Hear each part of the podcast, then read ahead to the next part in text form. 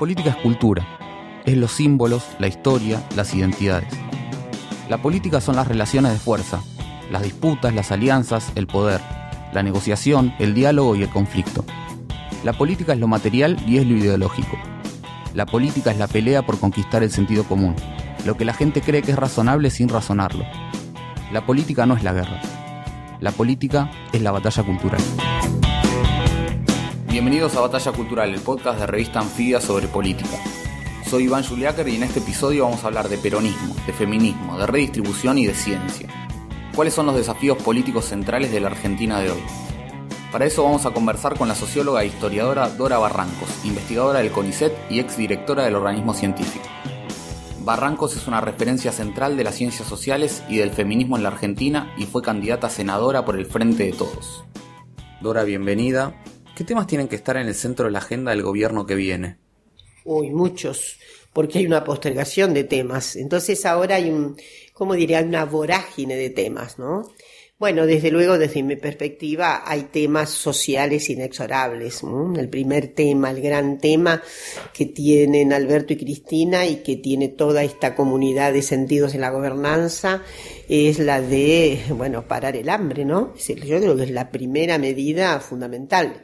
Y me parece que hay señales más que evidentes de que por ahí, de eso se trata. Eh, hay un encargo especial para, eh, en fin, resolver en lo más inmediato que se pueda el problema de eh, la falta de alimentación de tantísima gente, sobre todo en el conurbano. bueno, en el conurbano bonaerense y en el conurbano de, que corresponde a las otras grandes ciudades del país, ¿no? Eh, bueno, la segunda cuestión desde mi perspectiva es que gran tema gran es, bueno, conseguir más equidad, equidad social ¿eh? y de género. Entonces estamos ahí en una batalla cultural, porque también hay que deconstruir a mucho agente eh, propio que todavía tal vez no tiene una sustanciación eh, respecto de, de, esta, de estos problemas, sustanciar estos problemas. Estos no son los problemas de borde, son problemas centrales para garantizar vida democrática, derechos humanos, el reconocimiento de Uh, la, el reconocimiento para las mujeres es fundamental, el reconocimiento para las otredades sexogenéricas es fundamental y me parece que esto también constituye, debe constituir centro de la agenda que viene. Y desde ya, en fin, me he ocupado, yo diría, de las situaciones densas que corresponden nada menos que a las nervaduras centrales de los derechos humanos. Claro está que después vienen todas las otras eh, en orden de aparición, ¿eh? Eh, intervenciones fundamentales del Estado para, eh, obviamente, para que la economía se desarrolle desde el punto de vista del mercado interno, que es lo que va a asegurar más trabajo y más trabajo digno.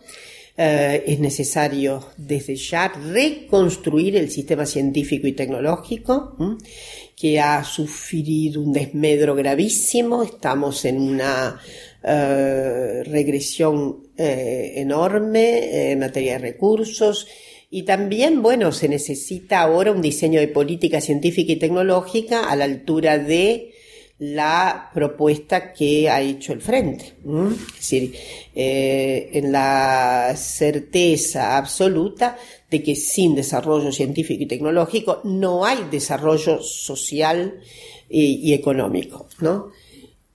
¿Y las ciencias sociales particularmente qué tienen para aportar ahí y por qué son importantes? Las ciencias sociales son fundamentales, no, no solamente como un aspecto crítico, eh, íncito a los desarrollos científicos y tecnológicos, ¿no?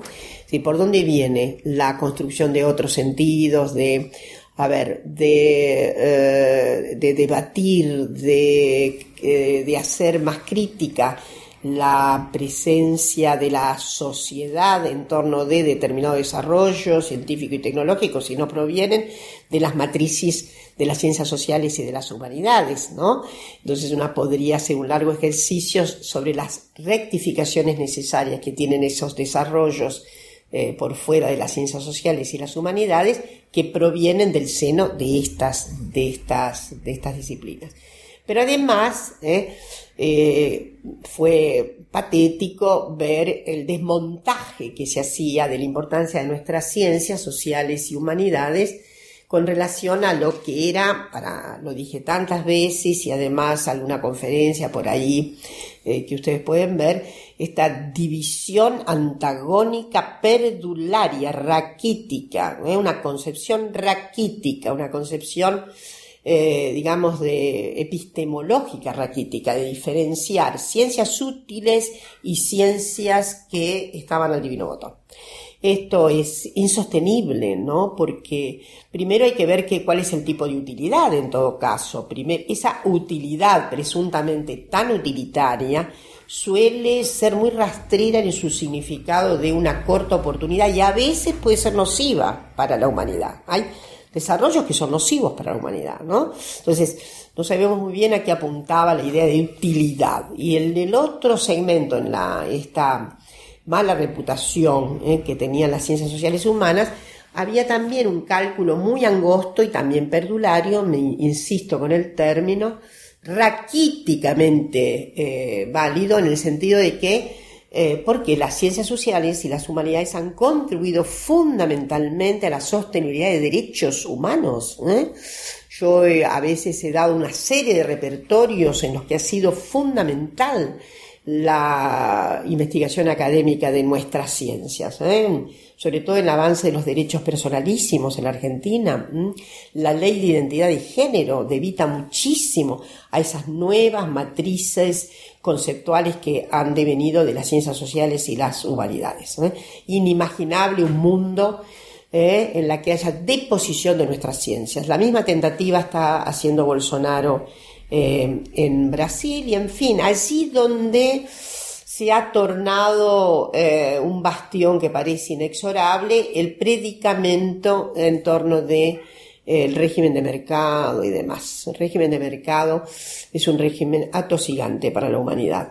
Entonces, me parece que ahora estamos dando vuelta a la página y vamos a reponer los sentidos notables que tienen nuestras ciencias. ¿Qué legados crees que deja el gobierno de Cambiemos y cuáles son los que más te preocupan? El legado de Cambiemos es un legado dramático, ha sido un ciclo asiago. Yo siempre he usado el término asiago, es un, signo, eh, perdón, es un ciclo de destrucción, de destrucción de derechos, de destrucción de oportunidades, de obturación y no lo ha sido solo en orden a los llamados derechos sociales básicos. Ha habido un detrimento de la vida republicana. ¿eh? No hay que olvidarse que esta composición ¿eh? que se va el 10 de diciembre eh, representa raramente una, una porción del llamado neoliberalismo. Yo creo que son neo varias cosas. Liberales no son. Liberales no son y lo voy a decir con mucha enjundia, cada vez más, ¿eh? porque yo sé que eso ¿eh? los, toca fuerte. Eh, si hubieran sido liberales, hubiéramos tenido un régimen de justicia completamente apartado de la decisión política. Y si hubieran sido liberales de veras, hubiéramos conseguido la ley del aborto el año pasado. vos hablas de feminizar el poder. ¿Qué quiere decir eso? Quiere decir feminizar el poder, quiere decir que el poder se tiene que ah, acostumbrar a otras mallas eh, de logicidad. Feminizar el poder quiere decir acertar con el punto de vista de las condiciones feminizadas y en todo caso eh, tenemos que construir un poder bastante diferente del que tenemos porque eh, ahí hay feminizar el poder puede también ser casi una circunstancia eh, de contradicción. Decimos feminizar el poder para eh, de alguna manera tener otras fórmulas de poder. Necesitamos feminizarlo para resolver otras fórmulas. Y para mí, el, siempre digo que el verbo que más me gusta, en todo caso, es potenciar. Para que el poder no sea poder, sino sea potencia, posibilidad de que todo ser humano ejerza con mucha autonomía y con mucha consideración, con mucha respetabilidad lo que desea hacer en el marco de las eh, gestiones asociadas. Nadie, nadie, nadie puede salvarse de manera eh, individual. Entonces, me parece que eso es lo que eh, dice más claramente el principio de feminicemos el poder. ¿Y qué potencialidades y límites crees que puede tener el, armado del próximo gobierno para esa feminización del poder? Bueno, puede, puede tener algunos límites en el arranque, en el sentido de que todavía hay una cantera de concepciones patriarcales muy afirmada, que no es fácil, a pesar de todos los esfuerzos que están haciendo muchos varones en deconstruirse, como les gusta decir a los más osados, y a los más perseverantes, pero bueno, hay canteras resistentes. Yo hago una apuesta notable, sobre todo a gente que tiene entre 40, los más, esa, esa porción que ya está cambiando, que espero que haya así un vértigo de cambio a propósito de las preguntas insolentes que les están formulando sus niñas de 8, 9 y 10 años. Yo espero que haya más y más y más oportunidad de esas preguntas. Tengo enorme cantidad de anécdotas sobre preguntas hechas por niñitas de 7, 8, 9 y 10 años. ¿De qué otras maneras se puede empujar la feminización del poder? Yo tengo una, también hago votos porque mucha constitución machirula deponga su actitud rápidamente, entienda de qué se trata, eh, entienda que no es una posición de moda, ¿eh? no es una posición de moda, no es un arrebato de las mujeres, no, no. Tenemos una sintonía muy profunda ¿eh? con lo que sería ciclos, ciclos, inmensos ciclos de dolor, de humillación, de saqueo de la subjetividad de las mujeres, ¿no? de estropicio. cuando nos enteramos tantas y tantas veces los riesgos que corren las niñas en el seno de hogares que parecen impolutos, los riesgos que corren las muchachas, en, no en la calle tanto, en el seno de sus propios hogares, ahí, en las familiaridades o en reductos de vecindarios.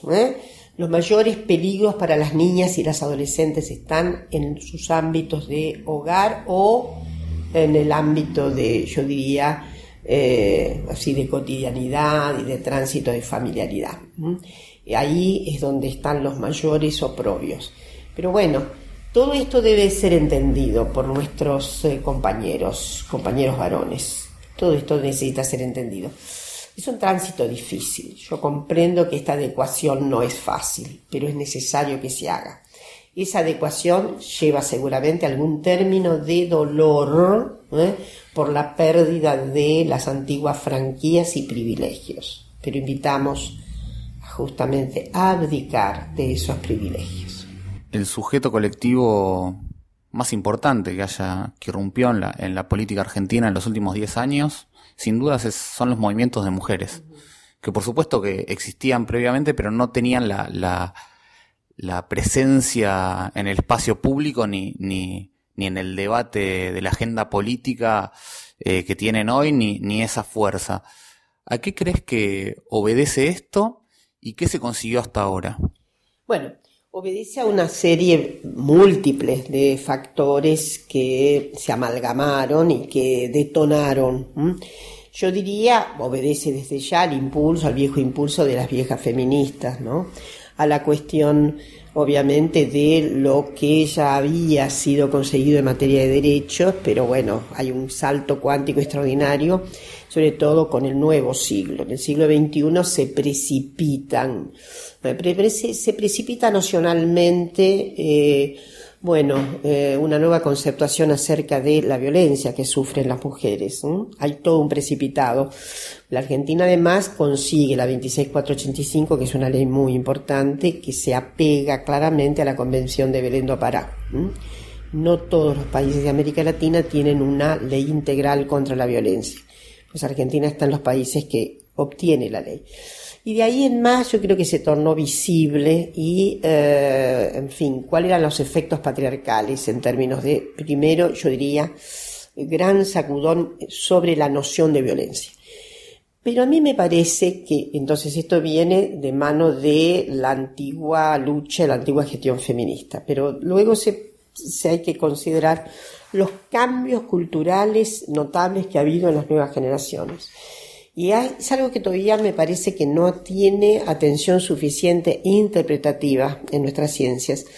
Y fue una ruptura, una ruptura de los diques de la sexualidad. Una ruptura que fue fue muy silenciosa, fue tan silenciosa tal vez como la revolución demográfica que hicieron las mujeres, eh, eh, eh, determinando un número muy limitado de nacimientos. Eso fue una revolución sobre la que había evidencia, pero no había, había evidencias, pero no había registro. Bueno, había registro, pero se decían cosas absurdas esa revolución se hizo. Hoy se ha hecho otra revolución, muy silenciosa. Y desde luego, este país que iba conquistando tanta ley formal y donde evidentemente eh, cada vez más se enunciaba con, con corrección conceptual los feminicidios o femicidios. Y entonces, bueno, esto hizo surgir el, gran fenómeno del Ni Una Menos en el 2015 y mm, fue un movimiento también de vorágine, ¿no? Eh, en fin, todo esto. Desde ya no dejo de pensar en la larga saga de los encuentros nacionales de mujeres, donde había, había, mucha turbulencia. Cada encuentro era masivo, ¿eh? era más todavía de, eh, de mayor alcance, y bueno, ahí también ha habido grandes sacudones para las subjetividades femeninas. Todo esto planteó eh, una especie de magmatización a propósito de la ley, la posibilidad de discutir la ley del aborto. Eso es, yo creo que el gran cambio cultural que hemos tenido en los últimos años. Históricamente, ¿cómo se llevaron feminismo y peronismo? Bueno, el feminismo y el peronismo no se llevaron bien, pero el peronismo se llevó mucho mejor que otros partidos con la condición femenina. ¿Eh? Son cosas diferentes. Que el peronismo no haya sido sensible al feminismo articulado no quiere decir que no faltaran notas profeministas. ¿eh? El caso de Evita, por ejemplo, que, eh, digamos, destinó toda, la mayor parte de su obra en la fundación a qué? A la protección de mujeres y de niños. El hecho que además evita inventar a la rama femenina, que llevara al ágora, a la plaza, eh, a las mujeres, bueno, es un cambio notable, notable. Entonces ahí hay un combustible que sin ser feminista finalmente abonó el feminismo. Entonces, eh, yo he trabajado estas cuestiones, además he dado, sobre todo estos tres últimos años, muchos cursos abiertos al público en general acerca de por qué las condiciones de amigabilidad fueron más ponderadas en el peronismo que en otras fuerzas, incluida el propio socialismo, que siempre, obviamente, debemos reconocer, fue la fragua de los derechos de las mujeres a fin, desde fines del siglo XIX y en fin.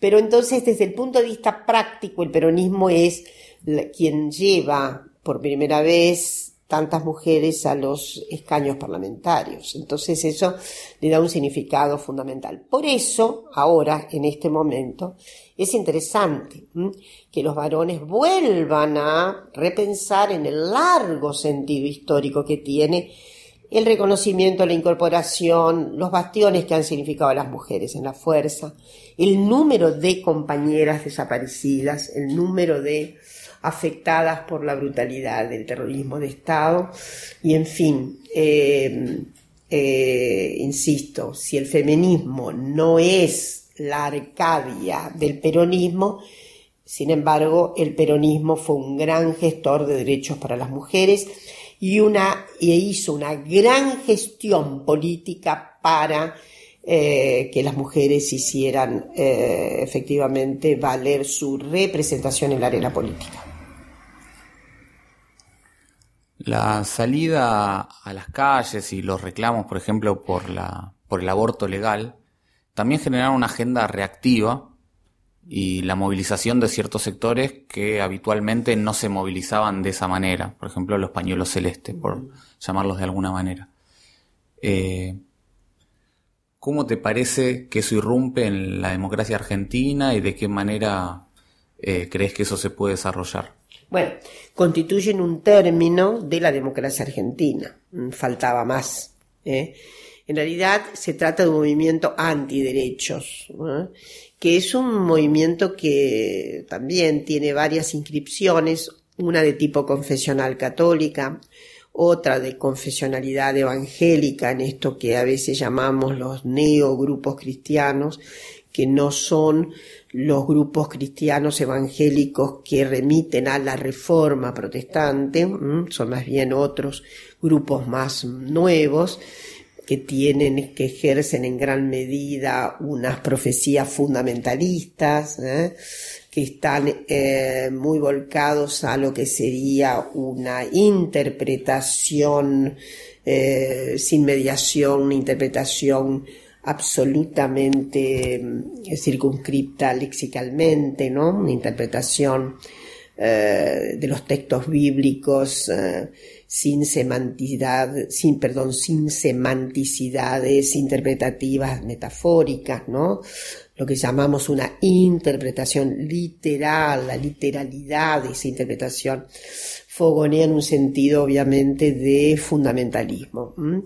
Eh, bueno, es dicho confesionalidad católica, esta confesionalidad, y después están los grupos de reserva estratégica, conservadora y reaccionaria que no necesitan ni una confesión siquiera, pero que son telúricamente conservadores, que están muy asustados sobre todo con los vertederos nuevos de eh, eh, eliminar lo que serían las polaridades de género y demás, están asustados con la llamada ideología de género. Bueno, pero bueno, forma parte también del juego de la democracia. Lo que les pedimos es simplemente que no sean violentos y que no violenten. ¿eh? Eso es lo que les pedimos.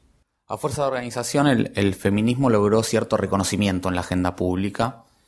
¿Crees que este es el momento de la redistribución o de la distribución? Eh, ¿Y de dónde puede venir y qué pensás que debería tener una agenda gubernamental para, para llevarlo a cabo? Bueno, yo hago una apuesta, hago una apuesta firme. Primero, eh, estoy muy empeñada en una saga de gabinete paritario. Creo que este es un gran momento, es un gran momento fundacional. ¿eh? Es un momento fundacional. Volvemos, pero volvemos obviamente con marcos de, yo diría, de eh, marcos de una, de una reafirmación de lo que hemos sido, pero también con una gran reafirmación de no cometer ciertos errores y de eh, percatarnos justamente de por dónde está la equidad eh, en, en, los términos en que venimos hablando. Entonces yo hago una apuesta a esto y yo creo que los feminismos son muy, muy, muy, muy, muy notables en eh, las fuerzas constituyentes de este frente de frentes que es todos, todos, todos, todos, ¿no? Así que yo hago una apuesta para que estos feminismos realmente tan rutilantes, tan vigorosos, tengan consecuencia no solamente en el nuevo ministerio que se está eh, planteando eh, erguir, sino que haya unas políticas eh, absolutamente destinadas a la equidad de género, ¿no? Hay un arco enorme de leyes que necesitamos, algunas se constituyen como leyes, otras se constituyen como decisiones absolutamente del aparato gubernamental. Algunas son resoluciones de muy fácil, eh, yo diría, encaminamiento, algunas son más intrincadas, pero bueno, en fin, apostamos, apostamos fuertemente a que este regreso, ¿eh? este glorioso retorno, eh, nos va a encontrar mucho más despabiladas también a las feministas. Dora, para cerrar, siempre le pedimos a las entrevistadas y a los entrevistados que nos traigan una frase que les permita pensar la política. ¿Qué frase pensaste y por qué? Bueno, hay una que es de toda obviedad, que es lo que lo personal es político, es un lema extraordinario, ¿eh? que además no tiene autoría. Esto es lo notable. ¿eh? Eh, no tiene autoría, no sabemos quién, porque hay un elemento de alta sororidad en las autoras probables o posibles del famoso lema. Lo personal es político, pero a mí me gusta algo que he subrayado muchas veces. No nacimos para la servidumbre voluntaria. Dora Barrancos, muchas gracias por venir a Batalla Cultural.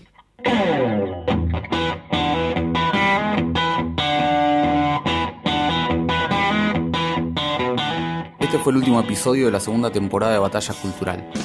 El podcast es fruto de un trabajo colectivo.